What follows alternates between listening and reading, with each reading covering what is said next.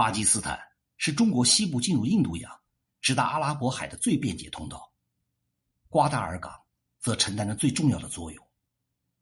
然而，巴基斯坦自1947年独立以后，瓜达尔港的所有权却属于阿曼。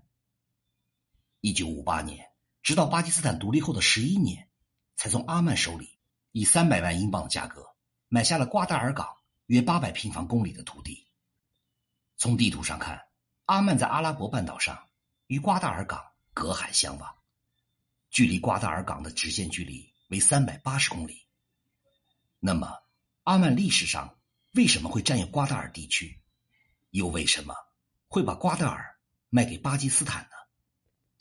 瓜达尔港所在的地区位于巴基斯坦和伊朗的交界处，与阿拉伯半岛地区的阿曼隔海相望，是一个深水良港。瓜达尔是巴基斯坦西南部阿拉伯海沿岸的一处名不见经传的小码头。因为瓜达尔港远离内地，交通不便，再加上土地贫瘠，该地区的渔民至今都过着十分贫困的生活，同中世纪没有什么两样。但是其地理位置却非同寻常。瓜达尔南临浩瀚无垠的印度洋，西望阿拉伯海与红海，距离霍尔姆兹海峡。大约四百公里，霍尔木兹海峡是亚洲乃至全世界大多数游轮必经的海上通道。瓜达尔现属于巴基斯坦的第一大省俾路支省，因为该省的居民多数是俾路支人，但是巴基斯坦的政权主要掌握在乌尔都人手里，因此俾路支省的独立倾向比较强。俾路支人是波斯人的分支，他们居住的地区。主要是以热带沙漠气候为主，过着游牧生活。封闭的环境使得俾路支人虽和波斯人有着血脉的联系，后来随着历史的发展，却疏渐疏远。俾路支人所居住的地区历史上被波斯人、阿拉伯人和印度人多次争夺。俾路支人长期以来备受周边强权的轮番统治，在阿拉伯人和波斯人的影响下，俾路支人。在公元十二世纪，皈依伊斯兰教。十五世纪，俾路支人的土地被来自印度的莫卧儿帝国占领了。到了十七世纪，莫卧儿帝国的连年征战，给了俾路支人独立建国的机会。一六六六年，俾路支人建立了卡拉特汗国，脱离了莫卧儿帝国独立。由于俾路支人属于游牧民族，所以他们建都选择了内陆地势平坦。适合游牧的卡拉特为首都，他们对于沿海地区的重视程度并不高。与此同时，阿拉伯帝国灭亡以后，中东阿拉伯人的土地主要被奥斯曼帝国所占领。然而，阿拉伯半岛靠近波斯湾地区，则被一个不起眼的小国阿曼占据着。阿曼原本是阿拉伯帝国的一部分，自从十一世纪末恢复独立以来，阿曼把首都设置在贸易港口城市。马斯喀特，到了十五世纪时期，马斯喀特凭借着扼守波斯湾到印度洋的交通要道的优势，成为了繁荣的贸易港口。阿曼迎来了第一次繁荣的时期。一五零七年到一五五零年，葡萄牙和奥斯曼帝国轮番入侵阿曼。一六一五年，经过多年的奋战，阿曼人民赶走了葡萄牙人和奥斯曼帝国，实现了国家的独立。一六五二年，阿曼占据桑吉巴尔岛和东非地区，成为了西印度洋地区的强国。而阿曼占据隔海相望的北岸契机，起于十八世纪阿曼的夺位之战。一七八三年，阿曼的苏丹阿布希拉尔驾崩了，他的七个儿子为了争夺王位发动战争。苏尔坦王子在战败以后，逃亡至阿曼对岸的卡拉特汗国，他向卡拉特汗国的可汗许诺。夺回苏丹位置以后，可以给予韩国经济贸易优惠等好处。他则请求获得土地作为立足点。卡拉特汗国的可汗将韩国南部的瓜达尔地区租给了苏尔坦王子作为军事基地，条件是等到苏尔坦夺回王位以后，阿曼需要归还瓜达尔地区。苏尔坦王子通过卡拉特汗国的赠与，成功的占领了瓜达尔，这是阿曼第一次把势力拓展到对岸的阿曼湾北岸地区。一七八六年到一七九二年，阿曼内部再次爆发了王位继承危机。一七九二年，流亡卡拉特汗国的苏尔坦利用瓜达尔地区发动战争，攻占了马斯喀特，建立了地跨亚非的大帝国。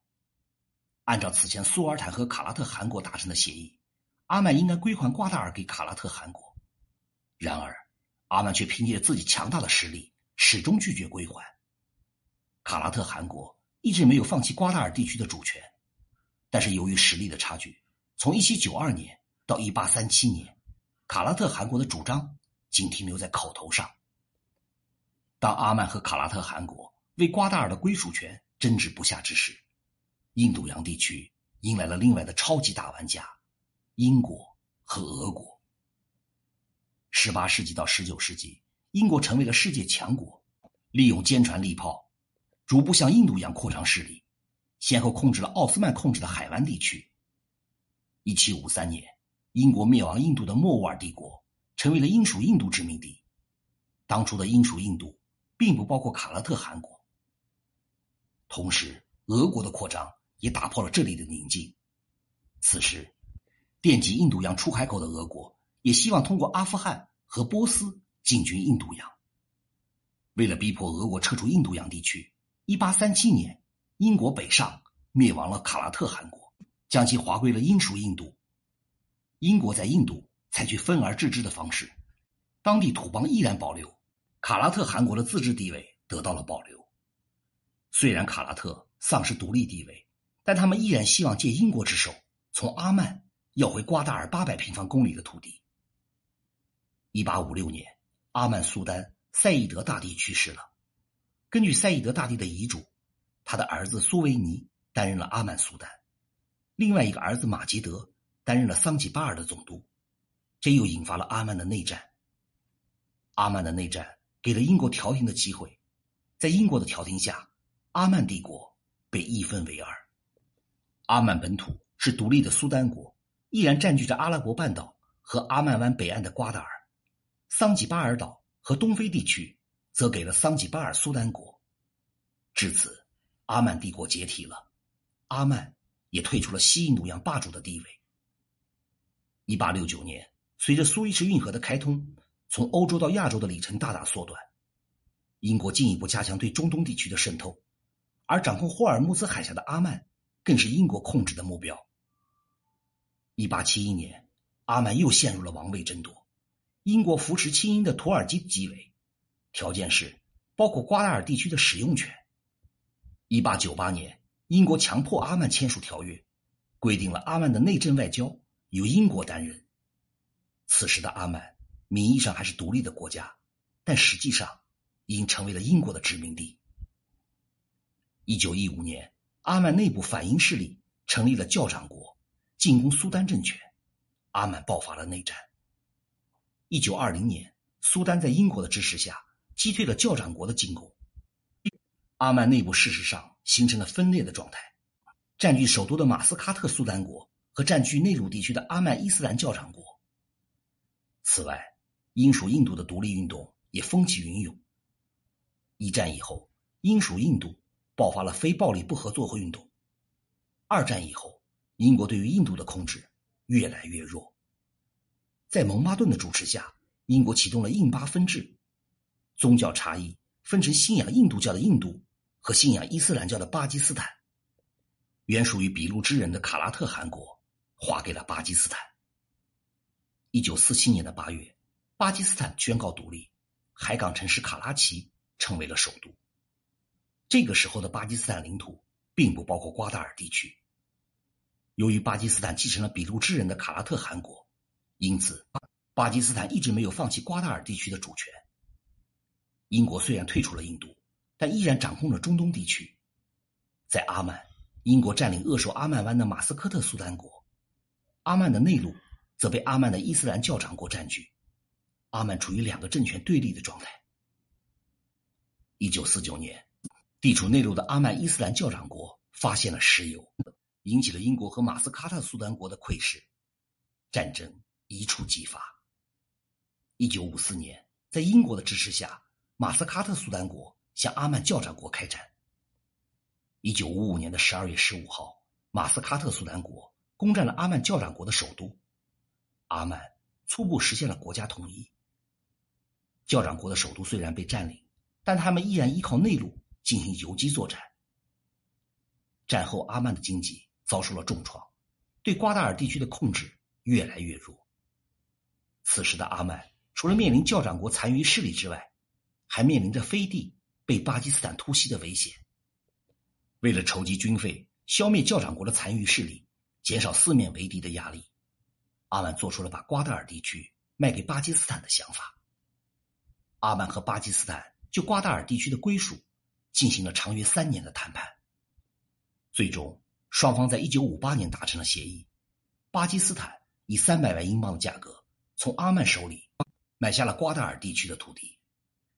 巴基斯坦在获得瓜达尔以后，将其划归俾路支省。巴基斯坦意识到了该地区的战略价值，希望将其打造成替代第一大港口卡拉奇的最佳方案。一九五九年。巴基斯坦为了控制内陆的克什米尔地区，做出迁都伊斯兰堡的考量。由于迁都的成本较高，对于当时经济并不富裕的巴基斯坦来说，开发瓜达尔地区的经济支出过大，因此从1958年到2000年之间，瓜达尔地区的开发相对缓慢。其实，巴基斯坦在1958年从阿曼手里买回瓜达尔时，就意识到了它的战略重要性。特别是瓜达尔作为替代巴基斯坦最大港口城市卡拉奇的唯一候选地，受到了关注。卡拉奇因为距离印度边界很近，发生紧急状况时容易被印度海军封锁，因此有必要分散集中在一处的巴基斯坦物流。进入上世纪九十年代以后，巴基斯坦政府试图通过推进铺设连接中亚和阿富汗以及瓜达尔的石油、天然气运输管道，开发瓜达尔地区。但仍然是因为阿富汗陷入混乱，这一计划被搁置了。从二零零二年中国加入以后，瓜达尔开发项目开始得以全面推进。当时，巴基斯坦的总统穆沙拉夫借助中国的力量，商定在瓜达尔建设大型船舶能够停靠的深海港口。中国投资了两亿美元，在二零零五年结束了第一期的项目工程。随后，中国进而在这里。开始建立本国的海军基地。中国为了得到稳定的能源供给，对瓜达尔下足了功夫。在美国压倒性的影响下，西太平洋和南中国海在发生紧急状况时有可能被封锁，而且作为主要运输航道的马六甲海峡，因为海盗的出没而臭名远扬。所以，中国试图通过连接瓜达尔到中国新疆地区的输油管道，保证资源供应的安全。并通过瓜达尔军港更好的掌控印度洋。瓜达尔港建成以后，不仅会带动贫困落后的比卢支省乃至整个巴基斯坦的经济发展，还将成为阿富汗、乌兹别克斯坦、塔吉克斯坦等中亚内陆国家最近的出海口。负担起这些国家连接斯里兰卡、孟加拉国、阿曼、阿联酋、伊朗和伊拉克等国，甚至于中国新疆等西部省份的海运任务。成为地区转载、仓储、运输的海上中转站。瓜达尔深水港的优势逐渐显现，已经成为了全国第三大港口。与此同时，瓜达尔的城市规模也在进一步的扩大。目前，城市人口规模已经达到了十万人。作为中国西部出海的最便捷通道，已成为马六甲海峡的最便捷替代方案。